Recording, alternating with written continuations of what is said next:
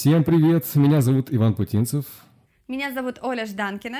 Вместе мы творим подкаст про добро. Этот сезон отличается от предыдущих тем, что нашими гостями будут только современные поэты, которые стали победителями конкурса «Рифмы тишины». Конкурс, где произведения 10 финалистов будут переведены на русский жестовый язык. Делаем мы этот проект с целью познакомить мир говорящих с миром глухих и наоборот. И сегодня у нас на связи Наталья Колмогорова. Наталья, здравствуйте. Друзья, добрый день. Наталья, как давно вы в большой поэзии? По поводу поэзии. Я бы не сказала, что я там слишком давно. Пришла я в литературу довольно-таки поздно и волей случая, чисто случайно, можно сказать. А что же это был за случай? Вообще, первое стихотворение я написала, когда мне было 6 лет, и практически на всю свою сознательную взрослую жизнь перо и бумагу я больше в руки как бы не брала. И вот однажды получилось так, что мой супруг пришел с работы и принес печатное издание, я уже не помню, как называлась газета, и сказал, помнишь, ты когда-то говорила о том, что ты сочиняешь стихи. Вот здесь объявили конкурс в Самаре. Попробуй отправить какой-нибудь материал. Я говорю, ну ты что, Евгений, это как бы было давно и неправда. Тем не менее, как-то вот что-то меня зацепило, и я отправила на конкурс в нашу область, в город Самара, отправила на конкурс произведения. И оно сразу стало финалистом. Ну и как бы вот эта история и получила дальнейшее продолжение. Я пыталась писать э, в прозе, в стихах, для детей, для взрослых. Мне интересно все, и я пробовала себя везде. То есть вот так вот сразу начали с, по э, с победы в конкурсе? Получилось, да, видимо, это вот так меня вдохновило, что вот оно дало мне зеленый свет для дальнейшего развития, для дальнейшего роста. Это была отправная точка. А я хочу сказать спасибо большое вашему мужу, потому что получается, что это при его поддержке получился такой хороший э, толчок к тому, чтобы вы снова писали. Это же здорово. Что бы вы хотели важного сделать для литературы? Или, может быть, э, вы уже сделали что-то? все-таки, наверное, оценивать себя и э, в том плане, что-то я сделала, что-то я не успела, и насколько высоко качество того, что я делаю, и даю своим читателям, которых я безмерно просто люблю, Лично сложно ответить. Наверное, вот как-то это больше видится на расстоянии, и все-таки, наверное, лучше на этот вопрос ответили бы читатели. По крайней мере, вот все, что в моих силах, мне так кажется, я делаю. У меня есть и гражданская лирика, которая была отмечена, на каких-то конкурсах. И, в принципе, для детей я очень тоже люблю писать, потому что больше всего я люблю детей. По образованию я педагог, я много проработала и с детьми, и с молодежью. Это очень благодарная, конечно, и в то же время требовательная публика. Скажите, как педагог поэзии, стихосложению все-таки можно научить или требуется талант изначально? Я уверена, что здесь нужен талант, потому что сейчас и с помощью специальных программ можно написать стихи. И более того, есть э, такой большой круг людей, которые сейчас пишут, а пишут сейчас многие, и этот факт, кстати, очень радует.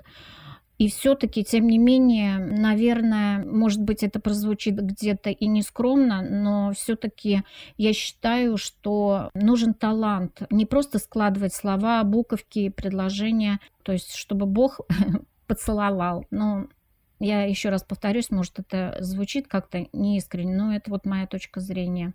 И среди моих друзей, знакомых очень много талантливых, действительно вот таких поцелованных Богом ребят.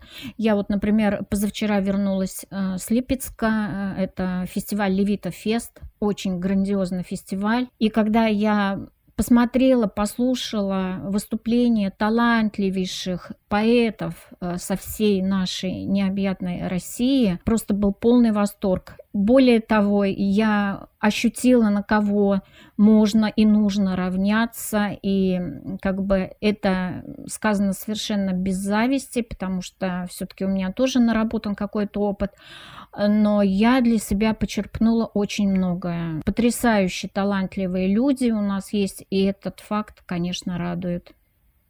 А кого бы вы отметили? Может быть, можете кого-то назвать хотя бы вот из этого конкурса? На кого сейчас современной молодежи, вот ребятам, которые начинают писать, вы бы посоветовали ориентироваться? Настолько сейчас много талантов. Мне очень нравится, как пишет Анна Ревякина, Вера Полоскова. И опять же, вот э, когда автор вырабатывает свой личный почерк, слышит э, свою душу, прислушивается к самому себе, у него вырабатывается собственный неповторимый стиль. И появляется такое обаяние вот личных произведений этого автора. Вот, например, даже когда была в Липецке, задавали мне вопрос, ну не только мне, а вот присутствующим на литературном семинаре, «Э, кто ваш любимый поэт, э, на кого вы там можете равняться. И я назвала своего любимого поэта, которого люблю еще со школьных времен, это Александр Блок. Но, тем не менее, хочу сказать, что он для меня, конечно, признанный классик и талантливейший просто человек. Тем не менее, в моих э, произведениях блока нет. Это мое вот как бы личное мнение, но я думаю, что это и мнение окружающих тоже. Ну, поэтому мой совет все-таки обращая внимание на классические произведения, на стиль каких-то гениальных авторов признанных, все-таки нужно говорить, петь свою песню, вкладывать свою душу и оставаться уникальным. А вот вы знаете, мы сейчас подходим, в принципе, плавно к нашему, наверное, самому такому непростому вопросу, который мы недавно задаем всем. Вот я лично, например, люблю изучать э, биографию авторов. Мне интересно, как они жили, э, что они писали, в какой период и почему. Как вы думаете, вот часто так случается, что мы, изучая биографию людей, находим какие-то не очень лицеприятные поступки, действия в их жизни. И вопрос заключается в следующем. Должен ли поэт быть хорошим человеком? И разделяете ли вы личную жизнь поэта как человека и поэта как творца? Человек, пишущий, должен быть аскетом, он должен смотреть вглубь себя, вглубь событий, изнутри понимать не только людей, но в первую очередь понимать себя. Естественно, быть очень внимательным к окружающему миру, потому что именно эти наблюдения, они дают возможность писать, Точно так же, как художник, который э, сканирует э, зрительную картинку, он потом переносит на холст, на полотно. Ну вот то же самое. И поэтому ответ мой однозначный. Пишущий человек все-таки должен э, работать над собой, ну и расти постоянно, потому что нет предела совершенству, и этот процесс, ну, он, в принципе, бесконечен. То, к чему он стремится, не то, что он есть сейчас, а то, какие требования он себе предъявляет. Совершенно согласна с вашим мнением. Да, постоянно нужно расти. И пишется только тогда, когда я зависаю между небом и землей. То есть это, ну, это так, может быть, э, несколько грубовато звучит, но это на самом деле так.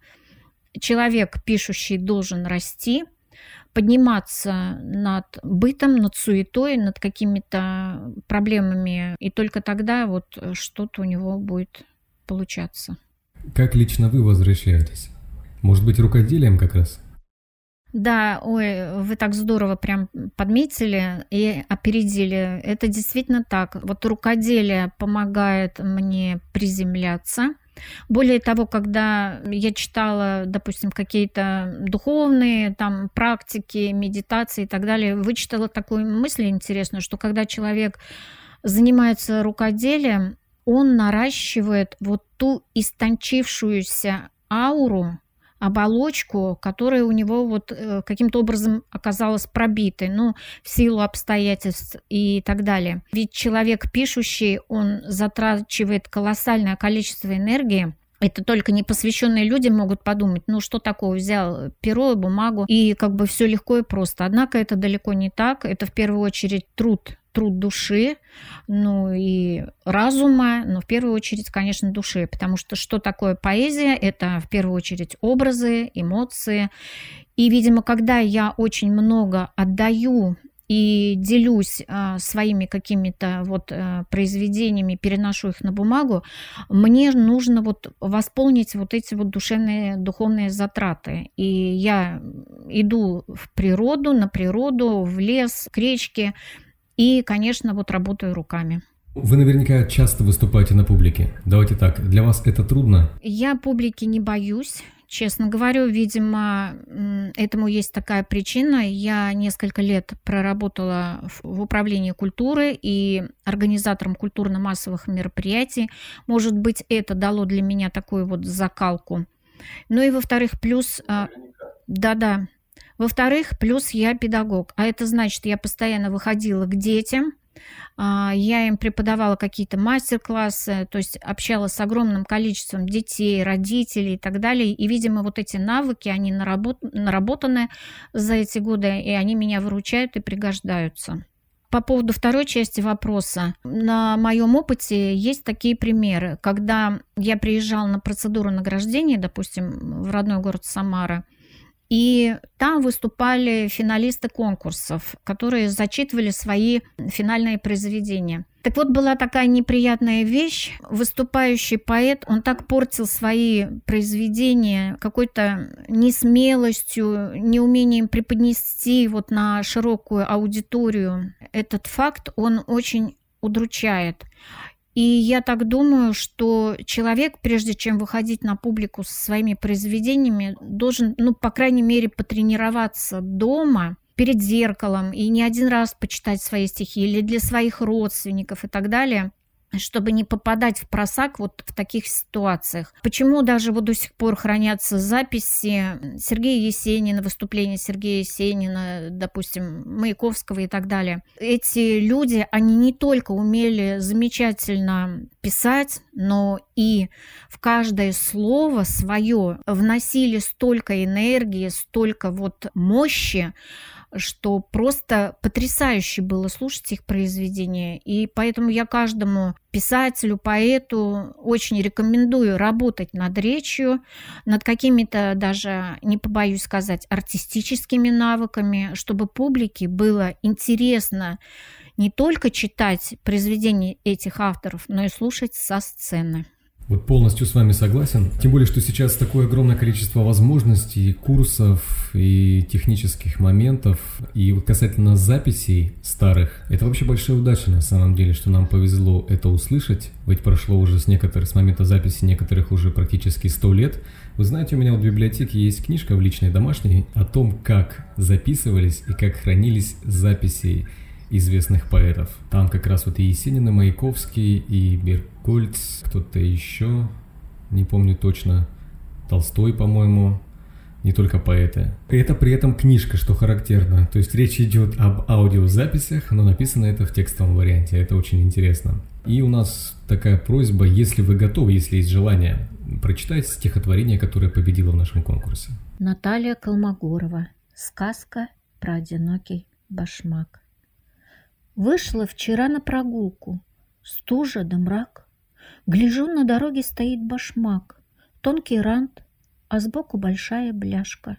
Как же ты потерялся, бедняжка, И фонарь не горит, и занесен в юго след, А второй-то пары и близехонько нет, И холодно одному и зябко.